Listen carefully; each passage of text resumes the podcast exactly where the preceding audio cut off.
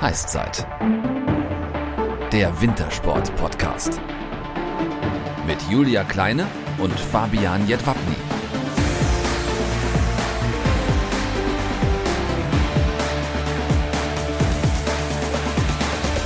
Servus und Moin Moin. Wir rasen fallschnell in Richtung Folge 29 mit unserer Gästin, der Olympiasiegerin von 2018 in Pyeongchang im Zweierbob, Mariama Yamanka. Aber natürlich schauen wir wie immer zuerst auf die Wintersport-News der vergangenen Woche, denn die nordische Skiweltmeisterschaft in Oberstdorf, die ist Geschichte. Die einen schweben im siebten Himmel, die anderen sind nach der lang ersehnten Heim-WM leider bitter enttäuscht. Wir schauen zurück. DSV-Adler Karl Geiger, sicherlich der große Held dieser WM.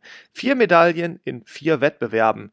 Das schafft in diesen Tagen nur die norwegische Langläuferin Theresa Johaug. Sie gewinnt allerdings als absolute Dominatorin viermal Gold. Ein Mann, der seine Bestleistung am Saisonhöhepunkt abruft, ist auch Erik Frenzel. Auf den 32-jährigen dreifachen Familienvater und Oldie im Team der nordischen Kombinierer war auch in Oberstdorf Verlass. Team Silber und Mixed Bronze sorgen für ein wenig Schadensbegrenzung. Zum Lichtblick im deutschen Langlaufteam avancierte völlig überraschend Langläuferin Laura Gimler. Vor 27 Jahren in Oberstdorf geboren, war sie bei ihrer Heim-WM auf den Punkt topfit und sorgte mit zwei zehnten Plätzen im Sprint und über die 30 Kilometer klassisch für die positive Überraschung. Und wir lassen uns jetzt von unserer Heißzeitgästin überraschen, denn Bob-Pilotin Mariama Yamanka hat uns einige Geheimnisse verraten. Welche das sind, das hört ihr jetzt. Unsere heutige Gästin ist eine der schnellsten Frauen der Welt in der Eisrinne. 2018 holt sie zusammen mit Anschieberin Lisa Buckwitz im Zweierbob überraschend Olympiagold bei den Spielen von Pyeongchang. Im Anschluss wird ihr das Silberne Lorbeerblatt verliehen. Das ist die höchste verliehene sportliche Auszeichnung in der Bundesrepublik Deutschland. Die Saison danach eine der erfolgreichsten ihrer Karriere. Deutsche Meisterin, Gesamtweltcupsiegerin, Weltmeisterin. Die Konkurrenz, die beißt sich an ihr einfach die Zähne aus. Wie sie die Zeit nach den Spielen erlebt hat, was sie zu der derzeitigen Dominanz der deutschen Fahrerin im Weltcup sagt und wer eigentlich hinter der Bob-Pilotin Mayama Yamanka steckt, das verrät sie uns natürlich jetzt hier in der Heißzeit. Herzlich willkommen, Mayama Yamanka. Schön, dass du da bist. Hi, freut mich, dass ich da bin. Ja, wir freuen uns äh, umso mehr, dass du zugesagt hast. Bevor wir allerdings anfangen mit dem Fragenhagel, du hast den Zuhörern ja auch etwas mitgebracht. Erzähl uns doch mal bitte, was das ist. Ja, genau. Ich habe mitgebracht eine, ich sag mal, Wind- und Wetterjacke von den Olympischen Spielen, die wir damals zur Einkleidung bekommen haben. Also eine Jacke aus Pyeongchang, äh, wo halt auch das Logo drauf ist und, und halt das Germany-Zeichen und so weiter und so fort, so als kleines Mitbringsel. Also die Originaljacke von den Olympischen Spielen von Pyeongchang. Eine goldene quasi, eine goldene Jacke. Genau. Also genau diese güldene Jacke von den Olympischen Spielen in Pyeongchang von Maya Maya Manka und natürlich ein handsigniertes Autogramm Gibt es wahrscheinlich Natürlich. auch noch drauf. Wunderbar. Äh, könnt ihr bei uns gewinnen, wenn ihr uns bei Instagram und oder Facebook folgt und unter das Foto eures Stars postet, wer von euren Leuten diese Mitbringsel am meisten verdient hat. Wir posten dort nämlich vor jeder neuen Folge ein Bild der Sportlerin oder des Sportlers, den wir zu Gast haben werden. Und unter allen Einsendungen wird dann später per Social Media ausgelost, wer diese tollen Giveaways von Maya Maya Manka zum Beispiel gewinnen wird. Also macht mit, es lohnt sich. Wir drücken euch die Daumen. Ähm, wir haben es jetzt gerade schon gesagt, Mariama, diese Jacke ist nicht einfach nur irgendeine Jacke, denn du hast sie getragen bei den Olympischen Spielen, bei denen du im Zweierbob Olympiasiegerin ähm, geworden bist. Das ist jetzt circa drei Jahre her.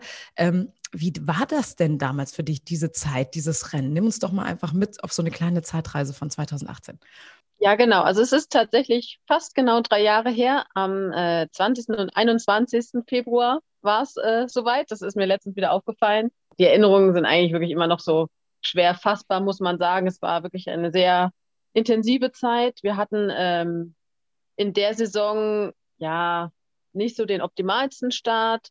Es war ja so, dass in der Saison gesagt wurde, dass ähm, die Teams von den Trainern zusammengesetzt werden, sodass es halt auch sein konnte, dass ein Team wie zum Beispiel das von mir und Annika, was halt schon jahrelang zusammen äh, war, dann getrennt wurde. So kam es dann halt am Ende auch. Also Annika und ich wurden dann quasi auseinandergenommen und äh, zusammen mit Steffi Schneider und Lisa Buckwitz quasi wild vermengt. Also ich bin dann am Ende mit der Lisa Buckwitz bei den Olympischen Spielen gestartet und meine Anschieberin bei der Steffi Schneider. Ja, also ich muss sagen, wir waren insgesamt fast drei Wochen in Pyeongchang. Wir sind tatsächlich schon vor dem offiziellen Beginn der Olympischen Spiele hingefahren, hatten dort nochmal so eine kleine Trainingswoche und äh, dann tatsächlich ungefähr neun Tage Pause, bevor es in die offizielle Wettkampfvorbereitung ging. Ja, und wie gesagt, die Wettkämpfe liefen dann für uns tatsächlich sehr gut. Überraschend gut, muss ich sagen. Wir waren jetzt halt nicht so unbedingt in der Favoritenrolle und haben uns da natürlich auch jetzt nicht so, ich sag mal, auf dem Siegerpodest gesehen. Von daher war es dann für uns natürlich umso überraschender, wie der Wettkampf gelaufen ist. Also ich glaube, wenn man Olympiasiegerin wird, dann kann man sagen, dass es besser als nur gut gelaufen ist. Kann sagen, nicht mehr viel Luft nach oben, oder? Nicht mehr viel Luft nach oben. Sehr gut. Ja, du hast das gerade so ein bisschen angesprochen. Ihr wurdet quasi im Vorfeld so ein bisschen durcheinander gewürfelt. Also deine eigentliche Anschieberin wurde dir weggenommen, äh, Stefanie Schneider zugelost. Ähm, wie war das denn damals für dich? Weil du hast das ja auch gerade gesagt, im Grunde genommen seid ihr ja ein perfekt eingespieltes Team. Vor allem beim Start muss ja auch alles passen einfach. Ja, genau. Es war halt so, dass wir halt vorher schon gesagt bekommen haben, dass das passieren kann. Es war von unseren Trainern halt eine sportliche Entscheidung, die ich auch irgendwo nachvollziehen kann. Sie haben halt gesagt, sie wollen das stärkste Team für die Olympischen Spiele zusammensetzen. Eben dadurch, dass die Spiele vorher in Sochi 2014 für den deutschen Verband halt sehr katastrophal gelaufen sind. Wir haben keine Medaille gemacht. Das war für den, ja, für unseren Verband tatsächlich die größte äh, Klatsche, die wir geschichtlich gesehen jemals hatten. Von daher waren unsere Trainer dann natürlich sehr hinterher, dass es dieses Jahr auf jeden Fall besser lief. Und ja, man muss halt sagen, Steffi und ich waren da sehr unterschiedlich. Ich sag mal, Steffi war halt sehr stark am Start, war halt oftmals in der Bahn nicht ganz so sicher und so weiter. Ich war halt eher in der Bahn vorne, hatte am Start mit Annika zwar gute Chancen, aber war halt nicht ganz, ganz vorne.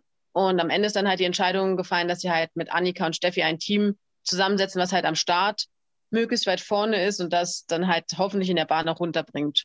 Ja, so dadurch waren halt Lisa und ich quasi Deutschland 2, die dann halt, ja, irgendwie trotzdem eher mitgemischt haben.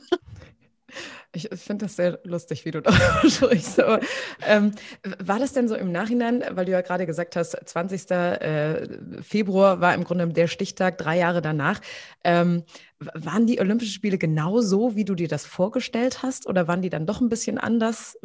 Ähm, das war Wahnsinn. Also das Ding ist, ich konnte mir das vorher eigentlich nicht genau vorstellen. Es waren unsere ersten Olympischen Spiele und man musste sich halt in, innerhalb der Saison dafür qualifizieren und man war ja auch beschäftigt in der Saison. Man hat halt so seine einzelnen kurzen Ziele gehabt, seine Platzierung zu sichern, damit man sich halt qualifiziert und dann halt als feststand, dass man zu den Spielen fährt, dann war halt diese ganze Teamsache und so weiter und so fort. Also man ist zu den Spielen gefahren, ohne wirklich zu wissen, was da auf einen zukommt. Und ich glaube, es ist sehr schwer vorstellbar, wie groß das alles drumherum ist und was das halt alles äh, bedeutet. Also es ging halt los mit der Einkleidung. Wir haben die halt nach unserem letzten Weltcup gehabt, ungefähr eine Woche bevor wir geflogen sind. Und das war halt schon riesig. Man ist da in diese riesige Halle gekommen, man hat 10.000 Sachen anprobiert, stundenlang irgendwas gemacht, Fotos, Videos, alles Mögliche, auch so Sachen bekommen. Ja, und dann ist man halt hingeflogen.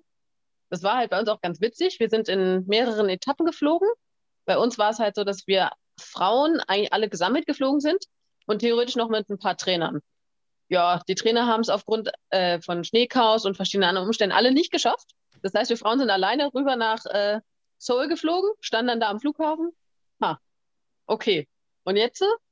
Dann haben wir uns da irgendwo, sind wir da so rumgeirrt, bis wir dann halt ein riesiges Team Deutschland Merchandise äh, mit 10.000 Leute gefunden haben, ah, das sieht aus, als ob das, äh, als ob das für uns ist. Die könnten genau. uns meinen. Die Stand keiner am Flughafen mit so einem Schild. Bob-Team. Also ganz am Ende dann. Aber vorher war halt einfach eher so, oha, müssen wir jetzt unsere Koffer, wo müssen wir jetzt eigentlich hin? Ja, genau. Und dann ist man halt in das Dorf gefahren worden und das war halt gigantisch. Wir sind abends angekommen. Es war unglaublich kalt, also wirklich unglaublich kalt. Ich meine, wir Wintersportler sind es ja wirklich gewöhnt, aber ich habe wirklich noch nie so eine Kälte erlebt wie da in Pyeongchang.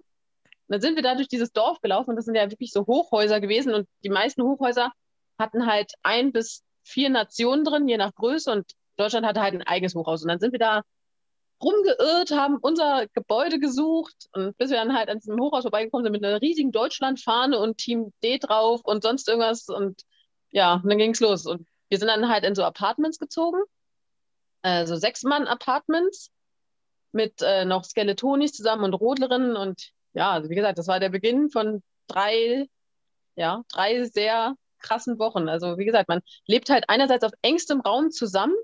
Also wirklich, wie gesagt, Sechs-Mann-Apartment und das war halt auch wirklich voll. Wir waren da zwei Bob-Teams und dann halt, wie gesagt, noch eine Skeletonie und eine Rodlerin. Man hat halt komplett alles Mögliche da versucht mitzunehmen. Es waren riesige Stände aufgebaut, so eine Mensa, die halt 24-7 offen hatte, was für uns auch persönlich ganz gut war, weil unsere Wettkämpfe halt eigentlich abends waren. Also wir mussten unseren kompletten Biorhythmus dann auch da umstellen. Das war recht schwierig und so. Ja, es war sehr überwältigend am Anfang, muss ich sagen. Ähm, kommen wir mal zu der Saison, die danach stattgefunden hat. Das war nämlich eine die, der erfolgreichsten deiner Karriere. Ähm, du bist mit Annika Dratzek dann zusammen erst deutsche Meisterin geworden. Äh, du konntest dir den Sieg im Gesamtweltcup sichern und du bist in Whistler im März 2019 dann auch noch Weltmeisterin geworden. Ähm, kann man sagen, dass durch diesen Olympiasieg dann irgendwie auch der Knoten bei dir geplatzt ist? Ja, so gesehen schon. Also es war ja tatsächlich so, dass äh, dieser Olympiasieg mein erster Sieg quasi so richtig war. Deswegen war es halt natürlich äh, Perfektes Timing. wir haben, äh, das war das erste Mal, dass wir dann da quasi ganz oben standen. Ähm, ja, und danach war es halt für mich auch extrem wichtig und auch toll, dass es so gelaufen ist, weil ich einfach auch beweisen wollte, dass das jetzt kein Versehen war oder keine Eintagsfliege, sondern dass wir halt auch grundsätzlich eigentlich vorne mitmischen können und auch halt auch so gewinnen können. Und das hat halt in der Saison dann auch, halt auch super funktioniert. Wir sind halt direkt am erst, beim ersten Weltcup in Sigulda auf Platz 1 gefahren und ja, so ging es halt eigentlich weiter. Ich muss sagen, die Saison, das war einfach so eine, ich glaube, das ist so eine Erfahrung, die Sportler ab und zu mal haben. Das, es lief einfach.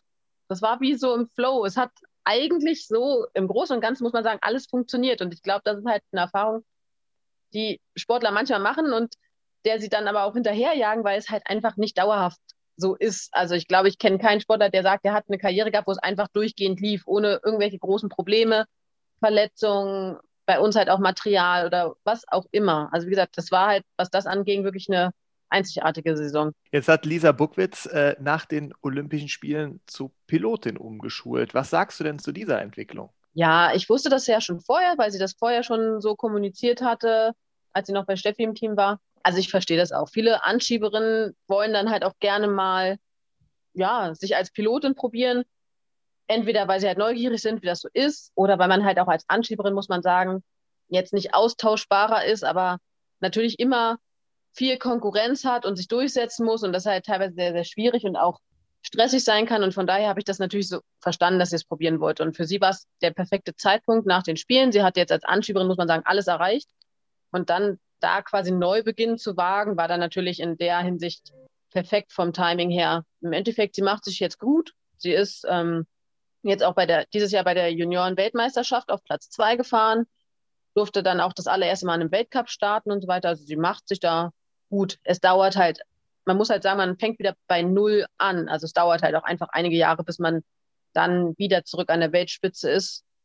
Aber das weiß, also das weiß sie, das weiß man eigentlich und das ist halt was, worauf man sich einstellen muss. Jetzt mal, ähm, du sagst gerade, man fängt dann bei Null an. Ist es dann aber nicht so, dass man schon mal im Training vorher ähm, mal sagt, irgendwie, weiß ich nicht, man fährt irgendwie nur ein, ein Stück weiter unten und dann tauscht man mal. Das geht, glaube ich, nicht so einfach, ne? Das geht nicht so einfach. Also natürlich gibt es oftmals die Möglichkeiten, wenn es gerade, was weiß ich, einfach nur beim internen Training am Ende der Saison oder sonst irgendwann gibt es oftmals die Möglichkeit, dass Anschieber mal sagen, hey, ich nehme mir mal einen Schlitten, entweder irgendeinen Monobob, der halt rumsteht, oder halt ein Zweier. Dann geht man auf die niedrigeren Starthöhen. Das ist eh so der Werdegang. Also wenn man anfängt, Bob zu fahren, fängt man oftmals von niedrigen Starthöhen an. Es gibt ja dann an jeder Bobbahn gibt es auch die verschiedenen Rodelstarts. Da gibt es ja auch für Doppelsitzer, Damen, Herren und so weiter. Und die benutzen wir dann halt auch für unsere Anfänger, damit die halt nicht gleich bei Vollspeed da die Bahn runterfahren, weil das einfach komplett überfordernd wäre. Also man muss halt sagen, beim Schock ihres Lebens dann bekommen. ja, ja definitiv. Okay. Und deswegen, also klar gibt es dann die Möglichkeiten, ist manchmal organisatorisch nicht ganz einfach oder wenn es zum Beispiel so ist wie jetzt bei uns dieses Jahr, dass unsere Saison eigentlich auch wirklich so mit dem Uptown der Bahn zusammenfällt, also quasi nachdem wir mit unserem Wettkampf fertig sind, werden halt auch alle Bahnen einfach dann abgetaut, weil dann der Winter rum ist. Von daher ist es manchmal nicht ganz einfach, aber es gibt manchmal schon Gelegenheiten, wo man sagt, okay, Anschieber oder Interessierte können es halt einfach mal ausprobieren, wenn sie das wollen. Okay. Ist es denn auch so, dass sich dann jetzt zum Beispiel die Lisa auch mal einen Tipp bei dir holt, dich anruft und sagt so, äh, Mariama, pass mal auf, äh, wie machst du das auf der einen oder anderen Bahn? Oder gibt es irgendeinen Kniff, den du mir noch verraten kannst, wo ich noch weiter mit nach vorne komme? Wie seid ihr ja. da im Austausch als Team gerade? Also wir haben jetzt nicht einen ständigen Austausch und so, aber natürlich ist es mal so, dass wenn man an der Bahn zusammen ist, was weiß ich, bei den deutschen Meisterschaften oder wenn man halt, wie gesagt, irgendwelche Maßnahmen zusammen hat, man schon mal zusammensteht und dann über die Bahn quatscht, sie mal was fragt, wie ich das denn fahre oder auch was das Material angeht, was ich da empfehlen würde und so weiter und so fort. Das ist aber bei uns insgesamt so. Also die meisten Piloten tauschen sich auch untereinander aus im deutschen Bereich, um halt ja, einfach mal eine andere Meinung zu hören. Oftmals, wenn man zum Beispiel Schwierigkeiten in der Bahn hat, ist es oftmals einfach ein anderer Gedanke, den man da reinbringen muss, um dann das besser zu verstehen und so. Also von daher, wir sind da eigentlich alle schon so gut miteinander, dass wir uns da mal austauschen und äh, wie gesagt über solche Sachen sprechen. Dann würde ich mal gern gerade die Mailbox von Francesco Friedrich sehen. Ich glaube, der wird häufig angerufen, oder? Ja, der war tatsächlich letztens, was war denn das? Da war jemand, also wir hatten, wir hatten zum Beispiel auch jetzt letztens einen Parasportler, den äh, Nico Johann, der jetzt auch bei den Parabobs äh, bei der Weltmeisterschaft in St. Moritz war, der uns dann, also Francesco, Johannes, Lochner und mich dann angeschrieben hat, weil er Probleme hat in der Bahn. Genau, genau, es ging auch um äh, einen kanadischen Piloten, der in Altenberg dann tatsächlich auch mal die Altenberger Piloten, also Francesco Friedrich, Johannes Lochner, aber auch den Nico Walter, der aufgehört hat, angeschrieben hat, weil er einige Jahre zuvor in Altenberg ganz, ganz schwer gestürzt ist und dann natürlich so ein bisschen, ja, unsicher war, ein bisschen Respekt hatte. Und das ist tatsächlich so, dass wir dann eigentlich auch immer helfen. Also halt einfach, es geht nicht anders. Man braucht auch immer Hilfe. Und klar, man ist Wettkämpfer und man will natürlich auch immer gewinnen. Aber es ist schon so, dass wir wünschen, dass sich niemand verletzt, dass niemand stürzt, dass sich jetzt niemand wirklich da in Gefahr begibt. Von daher helfen wir uns da, was das angeht, eigentlich immer untereinander, auch international dann. Ihr seid halt Teamsportler, ne? Richtig. Und wie ja. gesagt, Bobfahren ist nicht ganz ungefährlich und wir wünschen uns wirklich nie, dass irgendwer stürzt, weil das ist wirklich unschön und das gönnt man niemandem. Dann schauen wir in die Zukunft äh, auf die Spiele in Peking 22. Die nächste Saison ist die Olympiasaison. Wie bereitest du dich denn jetzt im Sommer darauf vor und hast du dir irgendwelche Ziele für die kommenden Spiele gesetzt? Ja, also das ist zwar so ein Klischeespruch, aber es ist halt wirklich so, ein Wintersportler wird im Sommer gemacht. Ähm, wir sind jetzt noch nicht ganz, ganz fertig mit der Saison. Wir haben jetzt tatsächlich noch einen Testlehrgang in Frankreich, aber dann geht es eigentlich auch schon ziemlich bald in die Vorbereitung. Das heißt halt im Sommer hauptsächlich Athletiktraining, um halt für den Start zu trainieren. Also Anschubtraining, Krafttraining, Sprinttraining hauptsächlich und dann halt auch so nebenher noch so die ganzen Sachen, um sich einfach fit zu machen für die Saison. Wie gesagt, den Anschub zu trainieren, die Schnelligkeit dafür aufzubauen und halt aber auch so viel, ich sag mal, Grundlage aufzubauen, um halt über die Saison zu kommen. Weil wir halt, wenn wir dann unterwegs sind, ja einen recht straffen Zeitplan haben und da muss dann halt, sag ich mal, die Athletik vorbereitet sein, damit man dann halt wirklich am Saisonhöhepunkt auch wirklich fit ist. Ja, insgesamt muss man sagen, dass ich, äh, dass ich denke, dass diese Saison was Besonderes wird. Ich glaube tatsächlich, dass die Qualifikation intern mit der schwierigste Part wird für die Olympischen Spiele. Wir sind halt vier Teams die um drei Plätze bei den Olympischen Spielen und im Weltcup streiten. Und diese vier Teams sind halt alle auf Top-Niveau. Also jede von uns hat einen Weltcupsieg. Jede von uns stand sehr oft auf dem Podest die letzten Jahre. Jede von uns hat halt bei, auch bei der WM um Medaillen gekämpft. Von daher, ja, ich sag mal so, das wird, glaube ich, erstmal der Hauptpart, sich zu qualifizieren fürs deutsche Team, bevor es überhaupt international losgeht. Und dann wieder dabei zu sein, vielleicht was mitzunehmen. Mal gucken. Ähm, wenn wir jetzt zurückgucken auf die letzte Saison, äh, was nimmst du aus der vergangenen Saison mit für die Zukunft? Äh, was war für dich besonders gut gelaufen und an welchen Dingen ähm, ja, müsste man nochmal arbeiten? Also ich muss sagen, die letzte Saison war recht schwierig für mich, was ja verschiedene Ursachen hatte. Also ich muss sagen, im Endeffekt dafür, dass ich am Anfang der Saison quasi ohne Team da stand, lief es eigentlich noch ganz gut. Aus Verletzungsgründen ähm, gerade, ne? Ja, genau. Also ich das Problem ist, ich hatte, ich habe eigentlich zwei Teammitglieder, die Annika Dratzek und die Kira Lipperheide. Äh, die Kira Lipperheide hat halt leider einen Ermüdungsbruch im Fuß. Die fiel halt von vornherein für die gesamte Saison aus. Und die Annika Dratzek ist zwar dann halt noch die Selektion mit mir gefahren, hat sich dann halt aber auch äh, aus ja, gesundheitlichen Gründen und so leider nicht mehr in der Lage gefühlt, die restliche Saison mitzumachen, sodass ich dann am ersten Weltcup-Ort äh, ja quasi alleine da stand. Dann ist es halt so, dass im Weltcup ja immer Anschieberinnen mitgenommen werden, die dann teilweise zu anderen Teams gehören. So war es dann halt auch zum Beispiel bei mir. Ich bin dann mit der Vanessa Mark gefahren, die eigentlich im Team von Laura Nolte war. Ja, genau. Und dann hat man sich halt die gesamte Saison so irgendwie so seine Leute zusammengesucht, hat halt immer mal geguckt. Ich bin dann die Weltcups ja auch mit verschiedenen Anschieberinnen gefahren.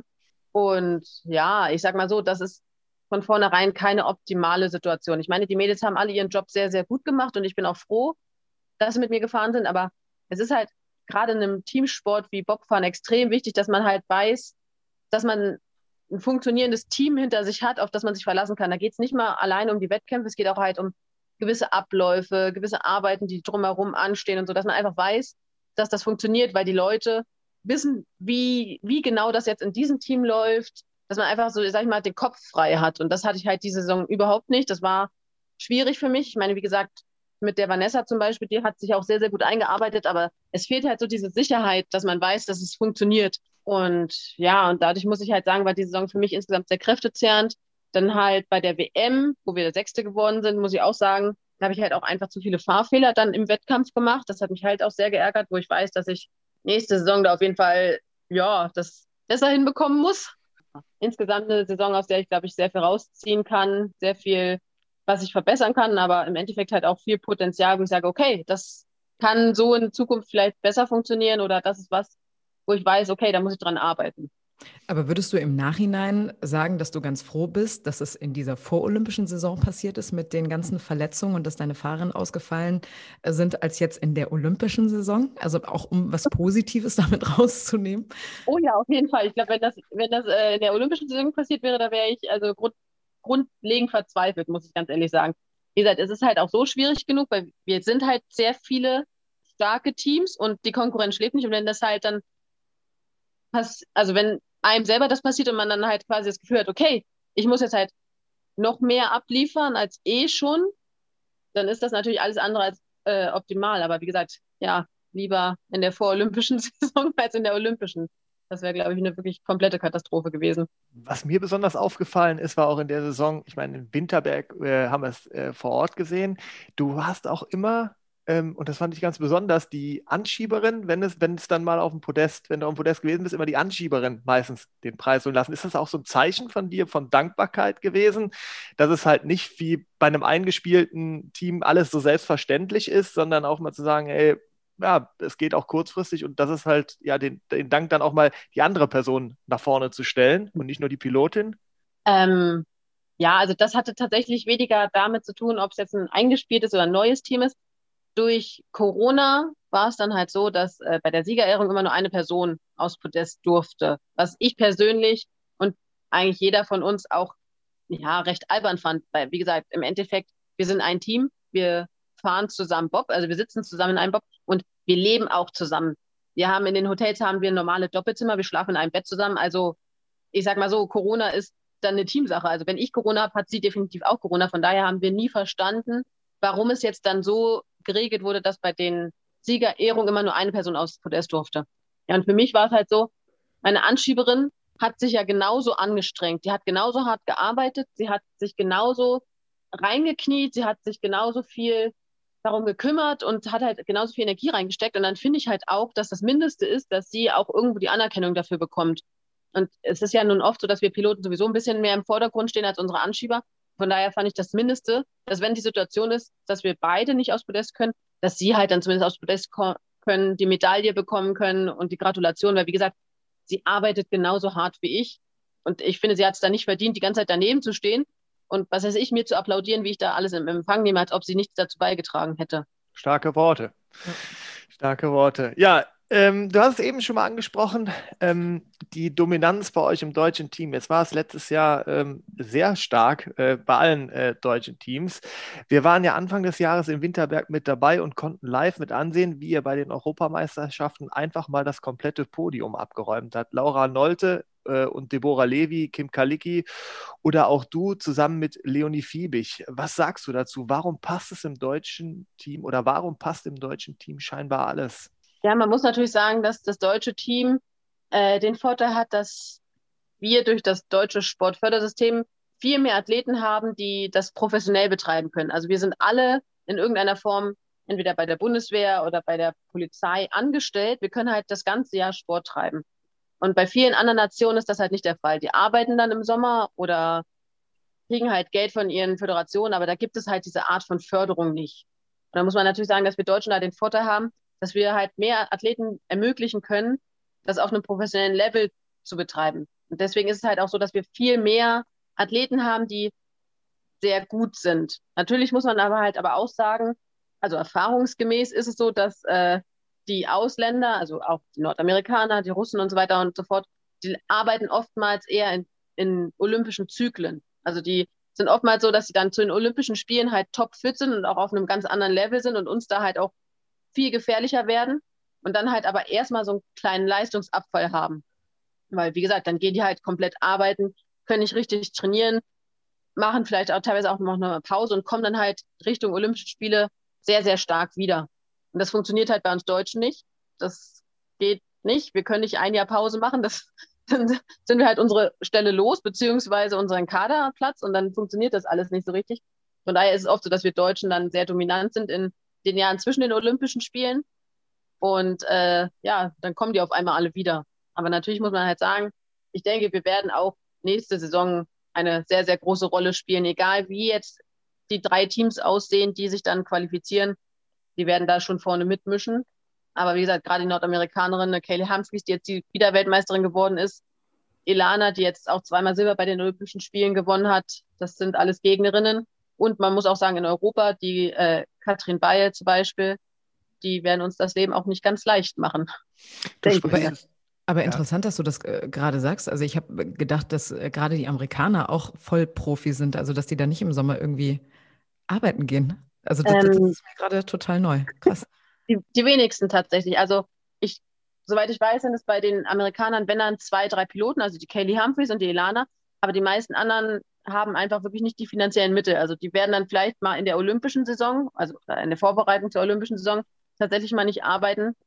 Aber ja, eigentlich sind wir fast die einzigen, die komplett, sag ich mal, die ganze Nationalmannschaft hat, die aus Vollprofis besteht.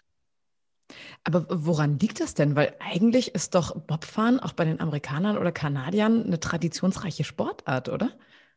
Keine Ahnung. Das, sind, das ist halt auch immer so eine, so eine Mischung aus Verbandssache und Politik. Ja, ich sag mal so, in der Vergangenheit haben auch gerade die Nordamerikaner auch immer sehr, sehr starke Teams gestellt, die ja teilweise halt auch, wie gesagt, Justin Cripps, der mit Francesco Friedrich zusammen Gold gewonnen hat und so. Und wie gesagt, Elana, die zweimal Silber gewonnen hat. Das sind halt auch wirklich erfolgreiche Teams. Ich weiß ehrlich gesagt nicht, warum das bei denen so anders funktioniert. Ja, ich sag mal, für uns ist das jetzt nicht schlecht. es gibt alles ein Für und Wider, ne? Richtig. Ja. Ja, du hast ja gerade angesprochen, die gesamte Konkurrenz, äh, die dann ja auch bei der Weltmeisterschaft äh, ein bisschen zurückgeschlagen hat. Äh, denn leider ist bei den Weltmeisterschaften ähm, ist es nicht ganz aufgegangen ähm, mit der Goldmedaille, obwohl Silber und Bronze jetzt auch nicht wirklich schlecht sind. Aber warum hat es in Altenberg dann doch nicht für den Titel bzw. die Titel gereicht? Ja, ich glaube, das hat verschiedene Ursachen. Wie gesagt, bei mir persönlich war es halt so, es waren halt zu viele Fahrfehler und die Startzeiten haben halt einfach nicht ganz für vorne gereicht. Und insgesamt muss man natürlich auch sagen, Kaylee Humphreys fährt seit, nee, blöd, aber seit 100 Jahren Bob. Die fährt seit 2007, ist die Pilotin. Länger als wir alle, also mit Abstand. Und die hat halt einfach so unglaublich viel Erfahrung und halt auch, ich sag mal, ja, die ist halt schon so, so ein Badass. Die kann das halt einfach, diesen Wettkampfmodus und die kann halt auch einfach im Wettkampf und auch bei wichtigen Wettkämpfen eigentlich so ihre besten Fahrten abliefern. Und gerade Altenberg liegt ihr halt extrem. Das ist natürlich ein bisschen ärgerlich, weil es unsere Heimbahn ist. Aber ich sage mal so, sie ist kaum irgendwo so dominant, wie sie es in Altenberg ist. Jetzt war halt zweimal hintereinander die WM in Altenberg und da hat sie halt beide Male das bewiesen. Gut gelaufen für sie. Ja, wie gesagt, ist halt für uns natürlich ein bisschen ärgerlich. Aber ja, wie gesagt, das ist halt einfach mal so, man muss sagen, ein Pilot wird in der Regel immer besser im Laufe der Jahre weil es einfach ein Erfahrungsding ist. Je mehr Erfahrung man hat, desto besser kann man eigentlich fahren. Und es gibt einfach niemanden, der so viel Erfahrung hat wie Katie. Ich glaube, Elana danach ist dann fast die nächste und so. Und wir sind verhältnismäßig dazu noch recht jung. Also da bin ich die erfahrenste Pilotin, aber dann habe ich angefangen mit Bobfahren. Also mit Selberfahren 2014 oder so. Und wie gesagt, Kelly 2007. sind, schon, sind schon sieben Jahre Erfahrung mehr. Richtig, richtig. Und Kelly, Kelly Humphreys hat natürlich auch eine Weltklasse-Anschieberin hinten drin, ne? die ja früher auch in der Leichtathletik für Furore gesorgt hat über die 100 Meter Hürden mit Lolo Jones. Ja, ja glaub, genau. Das darf man auch nicht ja eh unterschätzen. Eh, ne? Das ist ja eh so. Ich meine, die Amis und die Kanadier, die haben da halt einfach Zugriff auf Athleten, die es halt auch so in der Leichtathletik teilweise in Deutschland nicht gibt. Das sind dann natürlich auch nochmal ganz andere Hausnummern teilweise. Ich stelle mir gerade vor, wie Usain Bolt irgendwann mal Anschieber wird im, also. Ich glaube, Startrekord. Das wird. Das, ich glaube, da sind auch alle nicht schlecht gucken, wenn er an der Bahn auftauchen würde. Dann brennt das Eis oben. Hier bei Borussia Dortmund hat er ja auch schon mal mitgespielt beim Training. Ja. Warum dann nicht? Ne? Anschieber beim Bobfahren. Das ja. stimmt. Äh, eine große Frage, die sich mir zumindest immer wieder stellt, ist, äh, wenn ich euch fahren sehe, äh, wann gibt es endlich die ersten Rennen im Viererbob für Damen? In der letzten Saison, da wurde bei euch ja der Monobob mit großem Getöse als große Chance für euch weibliche Sportlerinnen eingeführt. Meiner Meinung nach, und das möchte ich nochmal ganz klar herausstellen, meine Meinung ist, ähm, dass das äh, eine öffentliche Augenwischerei ist und äh, ein ganz, ganz schlechtes Ablenkungsmanöver aller Beteiligten. Das habe ich auch bei den äh, sozialen Medien schon mal kundgetan.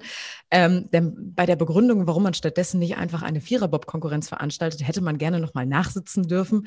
Äh, denn es gibt einfach mehr als nur drei Frauen auf der ganzen Welt. Also für einen Viererbob hätte man schon genügend weibliche Sportlerinnen gefunden. Wenn man also Zeit und Geld in die Entwicklung des Frauensports auf Weltniveau stecken würde und damit dann auch Vorreiter in Sachen Gleichberechtigung wäre, dann hätte man sich damit den weitaus größeren Gefallen getan.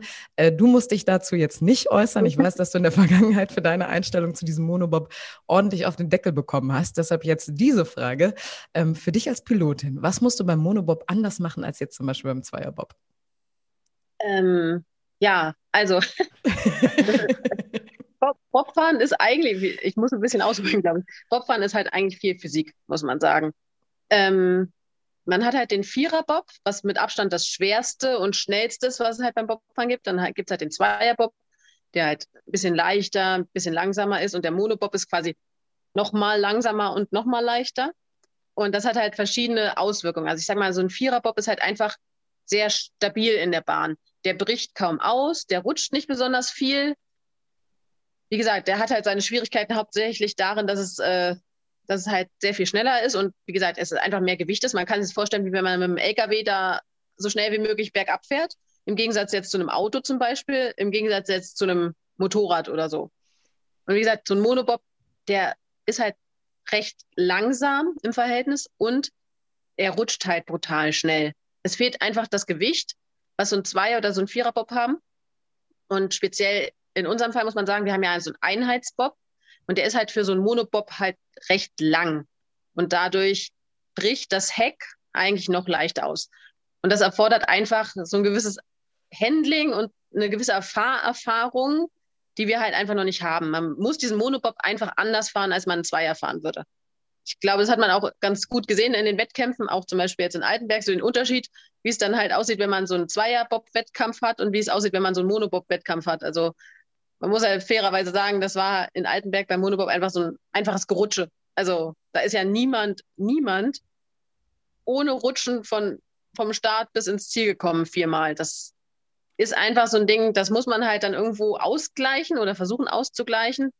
Das erfordert halt aber auch extrem viel Fahrpraxis. Es war dieses Jahr das erste Mal, dass wir Monobob gefahren sind. Also ich habe tatsächlich den Monobob direkt im Weltcup bekommen und durfte dann halt nach drei Monobob-Fahrten dann auch das erste Mal meinen Wettkampf fahren und entsprechend sah es halt auch aus.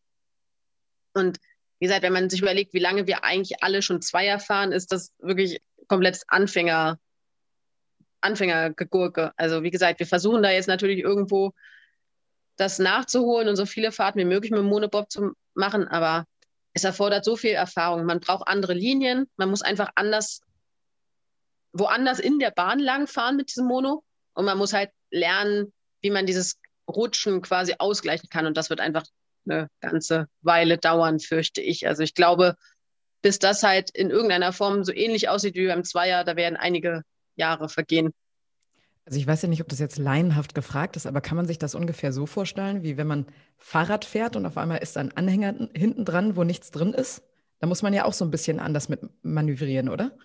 Ja, also ungefähr. Natürlich also um gesagt, einiges schneller bei euch. ja, so. aber wie gesagt, so, so ungefähr muss man sich das halt vorstellen. Also es ist halt einfach so das Ding, man hat, oder ja, wie wenn man versucht, auf einer glatten Piste Fahrrad zu fahren. Das, es wird einfach immer rutschen. Das wird, wie gesagt, man kommt aus einer Kurve raus und im Zweier weiß man genau, okay, das passt jetzt einfach. Wenn ich jetzt quasi so fahre, dann steht der Schlitten genau da, wo er stehen soll und fährt genau straight auf die nächste Kurve zu. Und im Monobob macht man genau das Gleiche. Und auf einmal merkt man, wie halt hinten so das Heck einfach so runterfällt. Also ich kann es nicht besser beschreiben. Ich glaube, man, wenn man halt sich die Wettkämpfe anguckt, dann hat man aber ein ganz gutes Bild davon, was ich meine. Ja, es ist halt einfach, es ist halt einfach eine rutschige Angelegenheit.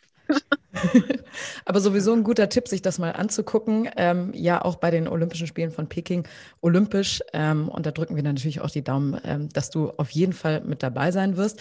Wir haben jetzt gerade über die Leichtathletin gesprochen mit Lolo Jones und Usain Bolt, dem Anschieber. Ähm, du warst nämlich auch nicht schon immer Bobfahrerin, sondern äh, du hast äh, auf einem anderen Untergrund angefangen, und zwar auf der Tatanbahn als Leichtathletin, unter anderem als Mehrkämpferin. Ähm, wie kam es denn dazu, dass du dann irgendwann gesagt hast, nö, ich steige jetzt in so einen Bob und fahre mit 140 Sachen so eine Eisrinne runter. Ja, genau. Ich habe äh, Leichtathletik gemacht, ja, Mehrkampf, dann am Ende hauptsächlich Werfen, also Hammerwurf, Diskuswurf und so weiter. Ich muss dazu sagen, ich habe recht spät mit der Leichtathletik angefangen und ich habe halt vorher alles Mögliche gemacht. Also ich war immer schon so ein sportbegeistertes Kind und Jugendlich. Ich habe, wie gesagt, alles Mögliche auch ausprobiert und es war dann so, dass mein damaliger Leichtathletiktrainer mir dann vorgeschlagen hat, hey, probier's doch mal mit Bobfahren. Du bist doch eh so ein Adrenalin-Junkie. Fürs Werfen bist du halt auch recht klein, so gesehen.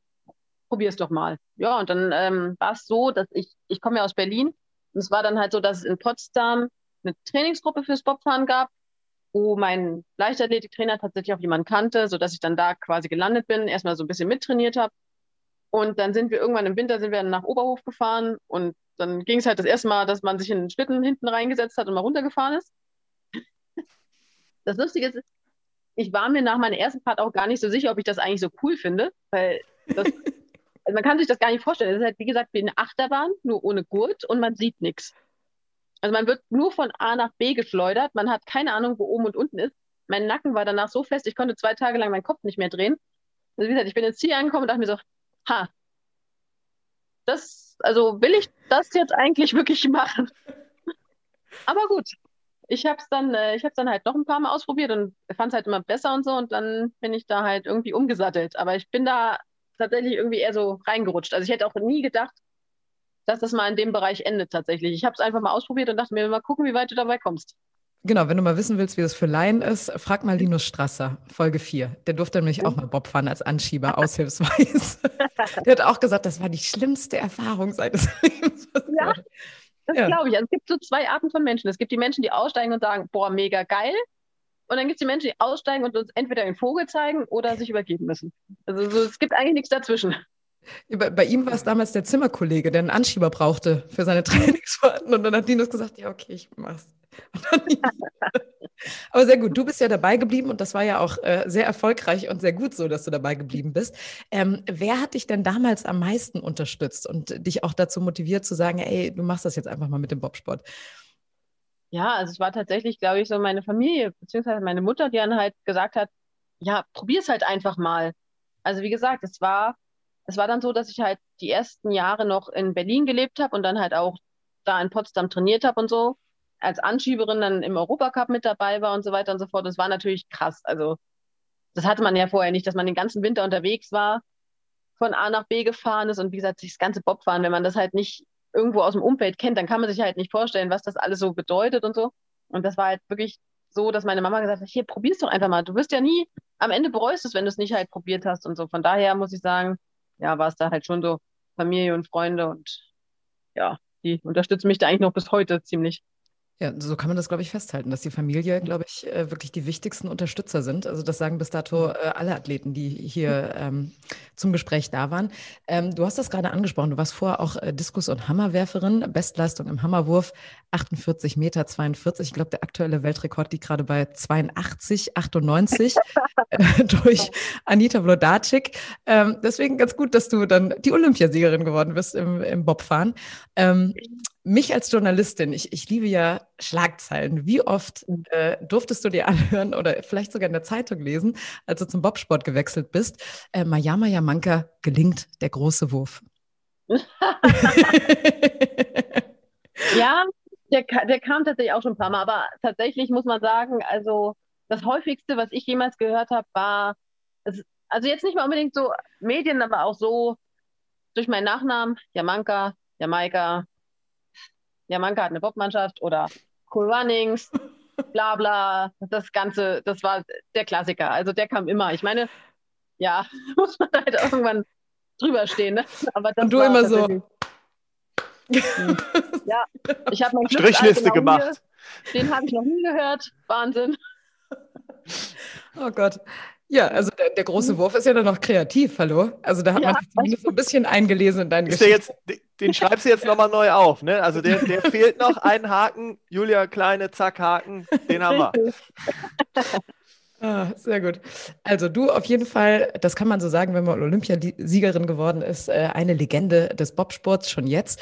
Ähm, eine, die den deutschen Bobsport bei den Damen sehr geprägt hat, war zwischen 2000 und 2014 Sandra Kiriassis, geborene Prokop. Ähm, sie war von 2003 bis 2011 neunmal Gesamtweltcupsiegerin, 2006 Olympiasiegerin und gewann sieben Weltmeistertitel.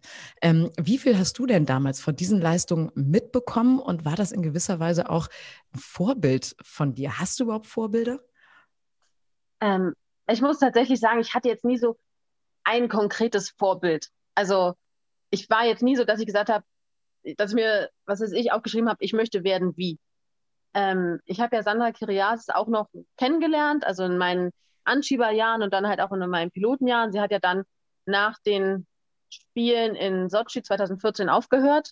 Und das war ja quasi so mein Übergangsjahr, wo ich dann halt auch das erste Mal selber Bob gefahren bin und so weiter und so fort. Und ja, das war schon krass. Also man, man kommt halt neu in diesen Sport, so und dann sieht man halt diese ganzen großen Namen. Das war ja halt nicht nur Sandra Kirias, auch eine Kathleen Martini, eine Anja Schneider-Heinz oder so, oder halt auch bei den Männern. Da waren dann halt, was weiß ich, Maximilian Arndt, Francesco Friedrich war gerade so im Aufsteigen und so weiter und so fort. Ein kleiner noch, ja. Ein kleiner, aber halt dabei oder ein Florschütz und so. Und wie gesagt, man kommt da halt neu in diesen Sport, man sieht diese ganzen Leute und denkt sich, boah, okay, die sind alle so krass. Und man ist ja, sag ich mal, so ein kleiner Pimpf so am Ende und dann, wie gesagt, man, man lernt die ja auch kennen und das ist ja auch alles cool. Man hat halt einfach einen enormen Respekt, finde ich. So ging es mir dann halt auch international, als ich dann in meine erste äh, Weltcup-Saison gestartet bin und dann stehst du danach halt auf einmal am Start und dann steht da eine Katie Humphrey, so eine Elana Myers-Taylor und du denkst dir nur so, boah, die sind so krass. Und dann fährt man halt das erste Mal gegen die. Man hat halt das erste Mal Wettkämpfe gegen die und man denkt, ja, natürlich, die kann ich nicht, also was heißt, die kann ich nicht schlagen, aber natürlich schlage ich die nicht. Die sind, die sind diese krassen Menschen, die halt einfach schon seit Jahren diesen Sport dominieren und halt auch wirklich prägen. Und man selber ist halt, wie gesagt, da noch so ein, so ein kleiner Drops und versucht sich gerade einfach so zu orientieren und das irgendwie alles hinzubekommen und so weiter und so fort. Und ja, das sind halt so Eindrücke. Ich glaube, das ist halt auch das, was halt den Sport ausmacht, dass man einerseits so viele extrem prägende Persönlichkeiten hat, die man halt aber andererseits auch hautnah kennenlernt. Also wie gesagt, man, wenn wir Deutschen zum Beispiel auch international oder national unterwegs waren, deutsche Meisterschaften, so, man steht ja neben denen am Start. Teilweise tritt man halt auch direkt gegen die an und das ist halt wirklich was, was dir halt gleichzeitig sehr nah rankommen lässt. Also man kennt sie dann halt auch persönlich. Die sind einerseits übelst krass, aber andererseits kennst du die halt auch. Das also diesen kompletten Menschen, der komplette Sportler, ja. der komplette Mensch, ja. Genau, deswegen. Und ja, und irgendwann musst du dann halt an den Punkt kommen, wo du sagst, okay, also wie gesagt, bei Sandra jetzt nicht, aber jetzt bei den anderen, zum Beispiel international, die will ich halt schlagen. Und manchmal stehst du dann noch dann da und kannst das fast gar nicht fassen. Also bei mir war es zum Beispiel so bei den Olympischen Spielen, bei der Siegerehrung, da stand ich dann da auf dem Podest und dann habe ich nach rechts und links geguckt und dachte mir, wie ist das jetzt gerade passiert, dass, dass, dass wir hier stehen und ihr da? Das war wirklich, also das war wirklich so ein Moment. Das war, Großartig. Wo man dann nochmal realisiert hat, dass man ganz oben angekommen ist, ne? Ja. Moment. Genau, weil wie gesagt, das waren alles diese krassen Sportlerinnen und Sportler und auf einmal hast du die halt geschlagen. Wahnsinn, Wahnsinn. Ja, eine Frage noch, bevor wir jetzt mal zu dir als Privatperson kommen, die sich mir gerade gestellt hat, wenn du schon gesagt hast, äh, gerade eben, ja, bei der ersten Fahrt habe ich mich gar nicht so wohl gefühlt danach. ähm, bist du schon mal, das hatten wir mit Laura Nolter, bist du schon mal so richtig auch gestürzt mit, äh, mit dem Bob, dass du danach gedacht hast, boah, ähm, ist das jetzt, äh, ist das das Richtige? Ähm, oder kriegt man dann noch mal mehr Respekt oder bist du bis dato von solchen Stürzen auch verschont geblieben?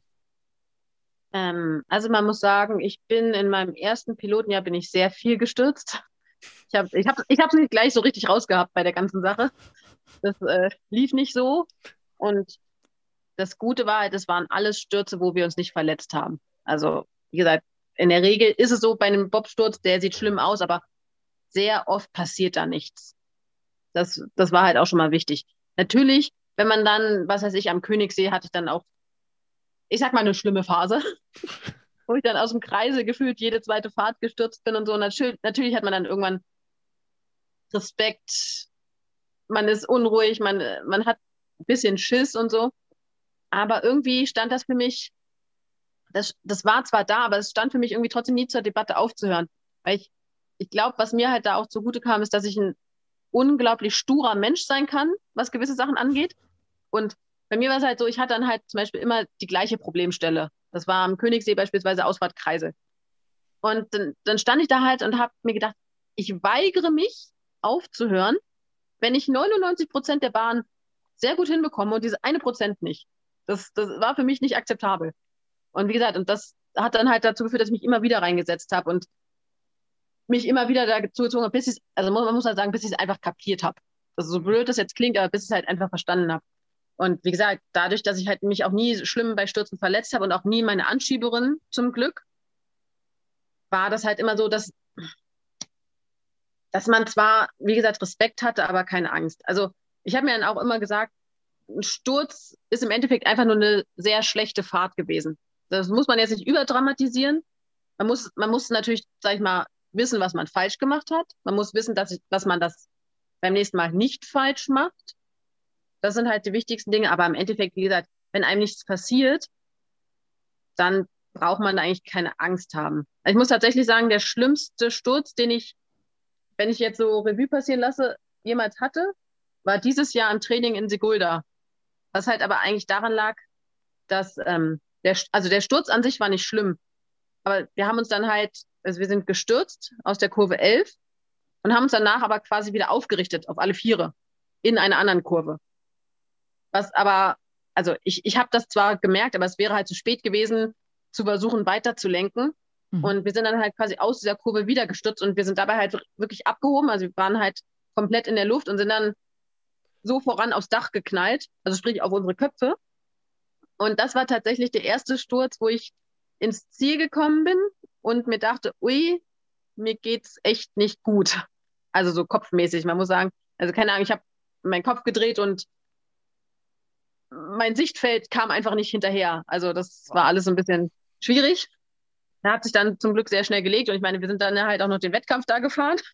Aber da muss ich sagen, das war, als ich dann das zweite Mal, also nach diesem Sturz dann das erste Mal wieder oben am Start stand und dann runterfahren wollte, das war wirklich so ein Moment, wo ich sage, ich sag mal so, ich habe meine Erfahrungen gesammelt, ich weiß, wie es funktioniert, ich kann das alles sehr gut regulieren. Aber das war wirklich ein Moment, wo ich dachte, wow, ah, das darf jetzt auf keinen Fall nochmal passieren.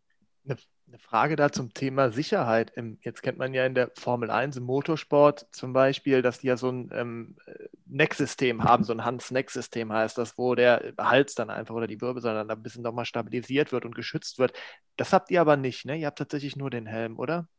Ja, wir sind, wir sind da äh, nicht so geschützt, muss man sagen. Also in der Regel ist es so, wir haben halt unseren Helm und unsere Anschieberinnen und Anschieber tragen äh, Kevlar-Westen, weil, wie gesagt, der Sturz ist halt die eine Sache, aber man rutscht danach ja noch übers Eis. Und aufgrund der Position, in der die Anschieber halt sind, kommen die halt oftmals mit dem Rücken, Schultern und so weiter aufs Eis und das führt halt zu Verbrennungen. Und diese Kevlar-Westen schützen halt vor diesen Verbrennungen.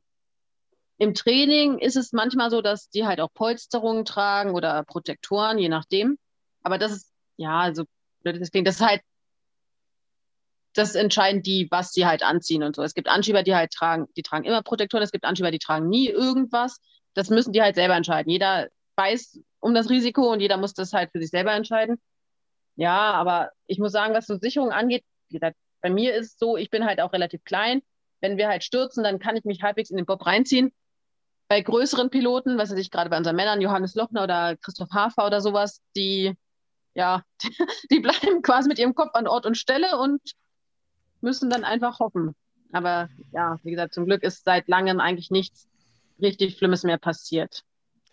Aber wird denn bezüglich der Sicherheit weiter daran gearbeitet? Du hattest nämlich letztens auch, das habe ich bei Instagram gesehen, ein Foto gepostet, ähm, wie teuer der Bobsport generell so ist. Also die Anzüge kosten ja bis zu 2800 Euro, die Helme ja auch nochmal irgendwie über 2000 Euro. Ähm, wird da weiter dran konzipiert und gearbeitet, wie zum Beispiel bei der Formel 1? Nur bei euch ist es ja so, ihr springt ja noch in den Bob rein. Das machen die Formel 1-Fahrer ja nicht mehr. Deswegen können die ja. ja ein relativ statisches System auch schon auf dieses Auto draufbauen. Ja, das ist tatsächlich bei uns ein bisschen schwierig. Also gerade durch dieses An Anschieben und Reinspringen sind da viele Sachen einfach nicht so machbar. Und halt durch die Sache, wie gesagt, wir sitzen ja, also wir Piloten versuchen ja sehr aerodynamisch zu sitzen, sitzen sehr tief im Bob. So, also quasi, dass dann irgendwo vorne so eine Sicherung oder halt so irgendein Aufbau, der uns dann halt schützen würde, funktioniert halt nur so mäßig, weil wir dann einfach nichts mehr sehen würden. Und Sicherheitssysteme, ja. ja. Und Sicherheitssysteme im Bob ist halt auch schwierig, weil, wie gesagt, wir starten halt, setzen, sitzen uns rein, dann geht es ja auch schon los. Also es gab dann mal Überlegungen, was ist ich, dass man sich dann irgendwo einhakt oder sowas, dass man nicht rausfliegen kann, aber das funktioniert ja während der Fahrt einfach nicht. Ähm, natürlich wird versucht, da in irgendeiner Form die Athleten so zu schützen und so weiter und so fort, aber es ist tatsächlich nicht so ganz leicht. Und da gibt es jetzt, glaube ich, auch noch keine krassen Änderungen oder Neuerungen, wo man jetzt sagt, das macht jetzt alles viel sicherer. Also wie gesagt, wir haben jetzt die letzten Jahre auch so ein, zum Beispiel so ein äh, Gehirnerschütterungsprotokoll entwickelt, weil es nun mal so ist, dass das, was am häufigsten passiert, Gehirnerschütterungen sind durch die Schläge, also jetzt nicht mal unbedingt du bei Stürzen, sondern auch so durch die Schläge und so weiter. Und da gibt es jetzt halt so Testverfahren, um quasi rauszufinden, ob ein Athlet dann eine Gehirnerschütterung hat und so. Wir haben halt immer ärztliche Betreuung an der Bahn, also bei jedem Training muss halt auch ein Sanitäter und ein Arzt da sein. Aber was jetzt so, ich sag mal, den, die Hardware betrifft, haben wir da jetzt nicht irgendwelche krassen Änderungen leider tatsächlich die letzten Jahre oder in Zukunft geplant. Am Ende bleibt es ein Risikosport, ne? oder beziehungsweise das Risiko bleibt dabei, sagen wir es so. Das fährt Richtig, immer mit. Ja, das, ja Julia, da sollten, wir uns, da sollten wir uns doch mal überlegen, wir haben ja in Folge 3 mit der Laura Nolte so äh, also zumindest ich war wieder dabei. Jetzt noch mal ganz kurz hin. Was möchtest du? versprochen, dass wir mal so eine, so eine, so eine Taxifahrt mitmachen. Also jetzt ja. nach dem Gespräch äh, mit Mariama bin ich da nicht mehr so ganz doch, sicher, doch, ob doch, das mein Highlight wird. Doch, doch, doch, das wird super. Das wird ja? klasse. ja. Das, das meint er übrigens im positiven Sinne. Ne? Also du machst schon guten äh, Werbung ja, für deinen ja, Sport, nur. Definitiv Werbung, aber so ein bisschen Angst habe ich schon gekriegt, muss ich ganz ehrlich sagen. Ich glaube, dann bleibe ich lieber beim Langlaufen mit Evi Kachenbacher. Das ist mir dann doch ein bisschen entspannter, glaube ich. Aber, Keine Sorge. Naja, gut. Kommen wir von uns beiden wieder äh, zu dir. Und ähm, zu dir als Privatperson, denn das wollen unsere Leute auch immer gerne hören. Wer ist die Mariama eigentlich? Und ähm, ja, da kannst du jetzt eine Antwort drauf geben und quasi uns mal sagen, wie dich deine Freunde und deine Familie beschreiben würden. Boah, ha, okay. ja, also ich denke, die meisten würden sagen, dass ich äh, ein halbwegs ruhiger Zeitgenosse bin, sehr, sehr viel lese tatsächlich, aber jetzt, jetzt zur Zeit nicht, aber so eigentlich auch sehr gerne feiern gehe. Also ich bin, ich, ich treffe mich gern mit meinen Freunden. Ich bin eigentlich ein sehr geselliger Mensch, der halt aber auch mal so, sag ich mal, so seine Ruhe braucht und so weiter und so fort. Und ja, wie würden die, echt, das ist eine gute Frage. Ich muss mal rumfragen, wie die mich beschreiben würden tatsächlich. Kannst du uns gerne schicken. Strahlen wir dann aber aus, wie das die anderen so fragen. Ja. Sagen. Also ich würde auf jeden Fall sehr lebensfroh auch sagen. Ne? Also, äh, also ja. was, ich jetzt, was ich jetzt in der kurzen Zeit kennengelernt habe. Deine Mutter würde sagen Adrenalin-Junkie, ne? Das habe ich eben auch gerade rausgehört. Ja, das, ja. das auf jeden Fall. Also ja. ich glaube, manchmal, man, manchmal wäre es ihr lieber vielleicht nicht so nicht ganz so doll, aber ja, doch, das kommt auf jeden Fall hin. Wie, wie äußert sich das? Also warum? Ach, keine Ahnung. Also ich, ich probiere, also ich mache halt gerne Sachen. Ich bin jetzt, äh, was heißt ich, ich bin schon zweimal Fallschirm gesprungen, obwohl ich Höhenangst habe tatsächlich. Das war auch schwierig zu erklären, aber ja, ich, ich wollte es unbedingt mal machen. Ich habe jetzt vor kurzem meinen Motorradführerschein gemacht und äh, muss auch sagen, dass das äh, eine sehr, sehr gute Entscheidung war, weil das macht mir natürlich auch viel Spaß. Ich fahre, wenn es geht und erlaubt ist natürlich, sehr schnell Auto. Das, äh, da bin ich, aber ich glaube, das ist eine Bobfahrerkrankheit. Also ich kenne keinen Bobfahrer, der da nicht, das manchmal so ein bisschen ausreißt. Laura Nolte hat mich in Winterberg übrigens abgedrängt. Nochmal einen schönen Gruß hierhin. Es war Schnee und ich wäre mit so einem Transporter niemals so schnell gefahren bei dem, bei dem Wetter. Also das war schon astrein. Ich gucke nur hinten und sah nur was Pinkes und dachte ja, so, Wahnsinn. Das ist halt auch recht einfach bei Lauras Transporter, muss man sagen. Der hat einen recht hohen Wiedererkennungswert. Das ist korrekt. Welche Farbe hat deiner? Meiner ist, äh, ich möchte jetzt nicht sagen klassisch weiß, also, also ja, er ist weiß mit halt Bildern und so weiter und so fort, aber ich bin auch nicht so der Pink-Fan. Also rosa und so ist okay, aber wäre mir jetzt nicht meine, wäre jetzt nicht meine favorisierte Farbe für meinen Transport. aber ist okay. Jeder ich glaub, hat da, ich ja. glaube, ist auch nicht so die Lieblingsfarbe von Deborah Levy, aber sie trägt es mit Fassung, ne? Also. ich meine, wie gesagt, es hat einen hohen Wiedererkennungswert. Also ja. ich meine, Erik Franke zum Beispiel hat sich ja auch so eine pinke Mütze von äh, Laura da mal organisiert. Es ist, man, man erinnert es sich. Es fällt auf. Ja. Ist uns auch direkt aufgefallen ja. im Ziel. Ja. dann wissen wir jetzt, wie, wie du eingeschätzt hast. Was wolltest du denn mal werden, als du klein warst? War ja nicht immer der Wunsch, sicherlich Bob-Pilotin zu werden. Nein, das war tatsächlich sehr lange nicht der Wunsch. Ich, alles mögliche. Ich wollte Tierärztin, wollte ich werden, äh, Psychologin, ich wollte auch mal, ich wollte auch mal Pathologin werden tatsächlich. Ich weiß nicht, also doch, ich weiß, wie ich darauf gekommen bin, aber was ich mir dabei gedacht habe, ja, ich, wie gesagt, ich wollte auch mal Helikopterpilotin werden. Pilotin bist du ja schon. Pilotin bist du ja schon. Also. Richtig. Ich würde ja. auch weiterhin, ich würde auch all das gerne tatsächlich tun. Also ich würde auch gerne mal Helikopter selber fliegen. Aber ja, ich glaube, das, das wird nichts mehr. Allein alterstechnisch wird das, glaube ich, schwierig. Aber mit, mit, aber mit Höhenangst?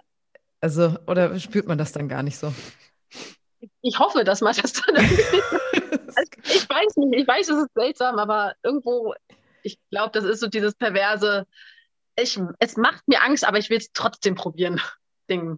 da nicht. ist der Adrenalin dann, der Adrenalinschub dann größer in dem Moment. Ja, ja wahrscheinlich. Kenne ich, kenn ich vom Paragliden, war ähnlich. Wenn man so eine Klippe runter muss, hat auch, ich habe auch gesagt, das machst du niemals und dann standst du da oben. Ja, war genau. äh, ja, was ich total spannend fand, als wir uns äh, letzte Woche das erste Mal gehört haben, äh, da hast du mir erzählt, du bist eigentlich überhaupt gar keine Wintersportlerin. Du hast gesagt, Winter ist eigentlich überhaupt nicht so deine Zeit. Beachvolleyball wäre eher was gewesen. Wäre das dann noch so eine Chance für die zweite Karriere? Also man muss natürlich sagen, eigentlich ist Bobfahren ja fast schon meine zweite Karriere. Ich habe das angefangen mit 21, 22, also da, wo eigentlich normalerweise Sportler entweder ihren Höhepunkt erreicht haben oder fast schon, sage ich mal, Aufhören begriffen sind ja, Bobfahren ist halt eigentlich eine Sportart, die man sehr spät anfängt. Von daher ist es fast für uns alle die zweite Karriere. Ich denke, nach, nach dem Bobfahren werde ich mich dann auch eher so in den Hobbybereich zurückziehen. Aber da steht Beachvolleyball tatsächlich auf jeden Fall auf meiner Liste. Also es gibt sehr viele Sachen, die ich dann danach gerne mal ausprobieren möchte, lernen möchte. Ich würde auch gerne mal Kitesurfen so richtig lernen. Ich habe mal so einen Kurs gemacht, bin da allerdings nicht so weit gekommen. Von daher würde ich das dann gerne mal nachholen, das richtig können wollen. Wie gesagt, Beachvolleyball. Oh, ich würde auch gerne mal wieder Squash spielen oder sowas. Das habe ich früher auch gemacht, bis man dann halt, ja, sich schon Gedanken darüber gemacht hat, boah, Verletzungsgefahr und so ist ja doch recht hoch. Also wie gesagt, ich denke, ich werde mich dann nach meinem Profisport auf jeden Fall weiter sportlich betätigen mit allen möglichen. Aber ja, also bis auf Skifahren werde ich das, glaube ich, hauptsächlich so in warmen Regionen oder eher so zur warmen Zeit des Jahres stattfinden lassen. Also das ist wirklich, oh, nee, es ist einfach, oh, nee, es ist alles immer so kalt. Ich, ich stelle mir gerade vor, wie du beim Berliner Stadtsport auf einmal so einen Kurs belegst und dann, dann ja. im Stadtgarten. Das ist ein Hobby. Ja, ja, ich hätte auch voll Bock auf so eine Fitnesskurse oder irgendwas richtig schönes. so Bodypump oder Zumba, keine Ahnung, irgendwas. Es gibt ja immer diese Angebote von der Stadt. Da kann man sich ja dann eintragen in so eine Liste und dann dahin. Mhm. So, ja. Schön in der Sonne bei 32 Grad in irgendeinem Berliner Gar äh, Tiergarten oder sonst irgendwo. Es klingt oh gut, oh, ja. oder?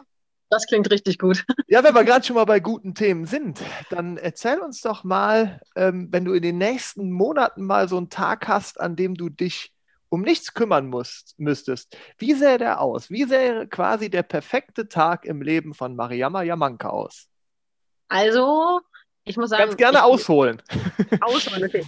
Also, ich sag mal jetzt, hier in Thüringen, wo ich jetzt ja eigentlich hauptsächlich bin, würde der wahrscheinlich aussehen, ich würde ausschlafen. Das wäre ganz wichtig. Das Ding ist, vermutlich würde ich trotzdem um 7 Uhr aufwachen, aber einfach in diesem, im Bett liegen und wissen, man hat erstmal nichts. Das ist immer schon richtig schön, finde ich. Und dann so wird ausschlafen, dann richtig schön irgendwo frühstücken gehen mit Freunden irgendwo oder halt brunchen irgendwo richtig schön draußen sitzen, das Wetter genießen, wie gesagt, und dann mit Freunden einfach irgendwas unternehmen. Entweder von mir aus eine Runde Beachvolleyball spielen oder so. Ich war vor einiger Zeit tatsächlich auch mal wieder reiten. Also ich bin früher auch regelmäßig geritten, habe dann das halt auch seit Jahren nicht mehr gemacht und so. Das wäre halt auch nochmal was, wo ich sagen würde, boah, da hätte ich an so einem richtig schönen freien Tag Lust drauf. Ja, ich sag mal einfach so die Zeit genießen mit Leuten, die man halt vielleicht auch schon länger nicht mehr gesehen hat, mit alten Studienfreunden oder sowas. Ich würde halt auch echt gern mal dann Leute irgendwo besuchen, eine Freundin in Hamburg zum Beispiel oder so, oder halt, wie gesagt, in Berlin. Die ganzen Leute, die man nicht mehr so regelmäßig sieht, ja, einfach ist so ein bisschen in den Tag hineinleben, ein bisschen Sport, aber anderen Sport, irgendwas Entspanntes und ja, so eigentlich im Großen und Ganzen. Klingt nach einem entspannten Tag, ne? Ja, du, du, hast echt alles gemacht, ne? Was hast du eigentlich nicht gemacht an Sport? Das ist jetzt auch die nächste Frage. Handball? Oh, geritten bin ich auch noch. Ja, also ich habe tatsächlich, also ich habe keine richtigen, also ich habe Tennis kurz gespielt, aber ich habe keine richtigen anderen Ballsportarten gemacht. Also so Fußball, Basketball war nicht so meins. Ich habe mich da eher so auf ja, so Individualsportarten, Reiten, Ballett, Karate, Leichtathletik, sowas halt konzentriert. Sportarten bieten die übrigens auch beim Stadtsport an, ne? Also, wenn du möchtest. Julia, bist du auch beim Stadtsport? Hab, du machst da so, so gute Werbung. Für. Während der Uni-Zeit habe ich das gemacht, das ist kein Scherz. Echt? Ja, Was ja. war deine Lieblingssportart dabei? Äh, ich habe sehr gerne Badminton gespielt. Hm. Weil da, da, fliegen die Bälle dann auch nicht 80 Meter weit, wenn man sich irgendwie verschlägt. So, machen wir weiter. Ähm, mit äh, deinen Hobbys. Du hast ja schon gesagt, du hast relativ viele, aber gibt es so eins, wo du sagst, nach der Karriere, wenn ich Zeit habe, das ist irgendwie viel zu kurz gekommen, das möchte ich wieder machen? Ja, also wie gesagt, so was die ganzen Sportsachen angeht, muss ich sagen, da gibt es halt alles Mögliche. Ich werde mich da wahrscheinlich einfach mal durchprobieren. Ähm, ja, lesen, das das mache ich halt sowieso eigentlich immer nebenher. Also ich habe meistens immer so drei, vier Bücher, die ich parallel lese. Von daher muss man sagen, kommt das jetzt momentan nicht so wirklich zu kurz. Was ich, also das ist jetzt nicht direkt ein Hobby, aber was ich halt wirklich vermisse, beziehungsweise wo ich mich halt auch auf die Zeit nach dem Sport freue, ist ja ein Haustier zu haben. Ich habe einfach, ich meine, jetzt momentan einfach absolut keine Zeit. Ich hatte halt als Kind und Jugendliche hatte ich immer irgendwelche Haustiere, Katzen, Kaninchen, Hamster. Ich habe mir zum Beispiel immer einen Hund gewünscht, aber man hat einfach keine Zeit. Das Tier braucht halt auch einfach genug Aufmerksamkeit und Pflege und das kann ich halt einfach nicht verantworten. Und da muss ich sagen, das wäre halt so was, was ich sage, nach dem Sport möchte ich mir einen Hund zulegen. Das ist auch ein Plan. Ein Hund. Ja. Sehr gut. Ja, und wir hoffen natürlich, dich noch so lange wie möglich dann auch äh, in den Bobbahnen dieser Welt als Pilotin sehen zu können. Aber da hast du denn auch schon so ein beruflichen Plan, wie es nach der Karriere aussehen kann? Also so die Karriere nach der Karriere? Trainerin? Ähm, na, tatsächlich steht das nicht so auf meiner Liste. Ich möchte eigentlich nach dem Sport A wieder zurück nach Berlin ziehen und B dann wahrscheinlich in den Bereich Psychologie gehen, also dann ja Psychologie studieren. Das war halt so ein Themenbereich, der mich immer schon interessiert hat und wo ich mir halt auch vorstellen kann, dann langfristig darin zu arbeiten. Von daher werde ich dann wahrscheinlich den Sport Sport sein lassen, das als Hobby betreiben, aber wie gesagt eher eine komplett neue Richtung einschlagen. Aber studierst du schon nebenbei oder wäre das dann quasi, also würdest du das Studium dann beginnen nach dem? Die Reaktion war gerade gut. Ich bin gespannt, was jetzt kommt. Nein, ich muss gestehen, ich studiere nicht nebenher. Ich äh, bin zwar bei der Bundeswehr, aber ich habe ich hab mal tatsächlich vor einiger Zeit so einen Fernkurs angefangen, Psychologie, einfach um für mich so festzustellen, ob das wirklich was wäre, was ich mir dann später vorstellen könnte. Und ich habe es eigentlich vorher schon gewusst, aber währenddessen auch festgestellt, ich bin halt absolut gar kein Fernlerner. Also so wie es momentan mit dem Sport ist, kommt halt eigentlich nur ein Fernstudium in Frage und ich kann das nicht. So selbstständig, alleine, am besten noch ohne Fristen und so weiter, das, das funktioniert bei mir nicht. Also ich bräuchte dann, glaube ich, auch eher so dieses Präsenzstudium und Unileben und so weiter, weil, wie gesagt, da bin ich einfach wahrscheinlich nicht diszipliniert genug dafür. Ich würde das alles wahrscheinlich sehr schleifen lassen. Von daher habe ich mich entschieden, das alles nach dem Sport anzugehen. Wie gesagt, durch die Bundeswehr habe ich dann ja dann auch noch eine Zeit lang mein, äh, meine Übergangsgebühren, also bekomme auch noch meinen Lohn und hoffe, dass ich das dann halt in der Zeit, also die Zeit dann quasi dafür nutzen kann. Momentan liegt ja auch noch die volle Konzentration auf die Olympischen Spiele 2022 und die nächste Saison und da drücken wir dir natürlich ganz, ganz fest die Daumen. So. Dankeschön. Und die Konzentration unserer Fans, äh, die konzentriert sich auf die Giveaways unserer Sportstars. Unsere heutige Gästin hat heute die güldene Olympiajacke von Pyeongchang mit dabei und eine handsignierte Autogrammkarte. Äh, diese Sachen könnt ihr bei uns gewinnen, wenn ihr uns bei Instagram und oder Facebook folgt und unter das Foto eures Stars postet, wer von euren Leuten dieses Mitbringsel am meisten verdient hat. Wir posten dort nämlich vor jeder neuen Folge ein Bild der Sportlerin oder des Sportlers, den wir zu Gast haben werden. Und unter allen Einsendungen wird dann später per Social Media ausgelost, wer diese tollen Giveaways gewinnen wird. Also macht mit, es lohnt sich. Wir drücken euch die Daumen. Ja, und jetzt, liebe Mariama, hast du gedacht, ist es schon vorbei? Nein, ist es natürlich noch nicht. Wir haben noch unsere super Fastlane zum Schluss. Vier schnelle Fragen, äh, die ist aber gehörig in sich. Also da ist schon richtig Pfeffer hinter. Bist du dafür bereit? Ich bin bereit. Okay, dann kommen wir zur Frage 1. Erkläre uns deine Sportart in einer Minute. Ähm, man fährt so schnell wie es geht einen Berg runter, ohne wirklich Kontrolle darüber zu haben und hofft, dass man unten ankommt. Das klingt gut. Mal zu zweit, mal alleine, mal zu viert. Und in einem Bob wäre auch noch ganz gut. In einem Bob. In einem Bob. Ja, perfekt. Das ist doch eine sehr gute und schnelle Antwort gewesen. Dann kommen wir direkt zu Frage 2. Denn jetzt haben wir ja gehört, dass du dich mit deiner Sportart super auskennst. Aber wie steht es mit anderen Sportarten? Deshalb erklär uns bitte, was das Tolle am Eisschnelllauf ist. Schnelllauf ist äh, eine sehr athletische Sportart, wo es extrem viel um Technik geht, die aber gleichzeitig Ausdauer und Explosivität fordert. Von daher, ich gucke mir das tatsächlich sehr gerne an. Ich finde es sehr interessant es klingt auch schon fast wieder so, als hättest du es mal gemacht bei den ganzen Sportarten, die du äh, schon äh, so ausprobiert hast. Adrenalin, Geschwindigkeit könnte ja, ne? Nee, nee das also ich, ja, ich kann Schlittschuh laufen, aber man sollte es nicht als Eisschnelllauf bezeichnen. Aber ich kenne tatsächlich einige Eisschnellläufer. Von daher ist man dann natürlich so ein bisschen interessierter. Ja, perfekt. Dann kommen wir doch zur Frage 3. Läuft ja wie geschmiert hier. Warum sollte man sich unbedingt die Heißzeit anhören? Ähm, weil viele verschiedene Athleten aus vielen verschiedenen Sportarten äh, mit interessanten Fragen gelöchert werden und man einen Einblick in Sportarten bekommt, die man vielleicht so nicht unbedingt auf dem Schirm hat. Auch das klingt gut. Nehmen wir. Dann jetzt Frage 4, wie bei der Weltmeisterschaft der entscheidende Lauf quasi. Jetzt holst du Gold. Ähm, dann haben wir jetzt die Frage 4. Nominiere uns bitte einen Sportler oder eine Sportlerin aus dem Wintersport, die du gerne in der nächsten Heißzeit hören würdest äh, dann nominiere ich mal die Lisa Buckwitz. Ich denke, sie war meine Partnerin bei den Olympischen Spielen und hat halt danach sich entschieden, Pilotin zu werden. Und ich denke, dieser Werdegang könnte einige Leute interessieren, wie es ist, von ganz oben nochmal bei Null anzufangen. Sehr, sehr gerne. Hättest du denn noch Fragen an sie? Das würde uns nämlich dann auch interessieren, wenn du vielleicht noch so drei Fragen hättest, die, die du an sie hättest. Ja, also die musst du dir nicht jetzt ausdenken, aber das kannst du uns auch zuschicken. Genau, das kannst du auch zuschicken ja. und die würden wir ihr dann natürlich stellen, wenn wir sie kriegen. Ja, das mache ich. Mega cool. Vielen Dank. Perfekt. Dann ist der Wunsch geäußert. Ähm, dann werden wir jetzt mal versuchen, alle Hebel in Bewegung zu setzen, um dir auch diesen Wunsch zu erfüllen. Äh, dafür müsstest du uns nur versprechen, fleißig unseren Podcast weiterzuhören. Na klar. Ja, sicher. Äh, ja, und wir hören uns dann sicherlich spätestens in der nächsten Saison nochmal, um so zu hören, wie es da so läuft. Jo, gerne. Hat mich gefreut. Vielen Dank. Uns auch. Mariama Yamanka, vielen, vielen Dank für das Gespräch. Es hat sehr, sehr viel Spaß gemacht. Dir hoffentlich auch. Danke. Danke mir auch, ja. Ja, und das war es auch für die Heißzeit, zumindest für heute. Wir sind nächste Woche wieder für euch da. Jeden Donnerstag im Monat versorgen wir euch mit einer gehörigen Portion Wintersport für alle, die nicht ohne können. Natürlich sind wir Social Media mäßig ganz vorne mit dabei. Ihr findet eure Heißzeit bei Instagram und Facebook, also schaut da doch mal vorbei und seid gespannt auf den nächsten Gast hier bei uns, dem ihr dann Fragen stellen könnt. Jetzt sage ich aber Ciao mit V-Stil. Fabi und Julia sind raus. Bis zum nächsten Mal. Bleibt gesund. Ciao, ciao.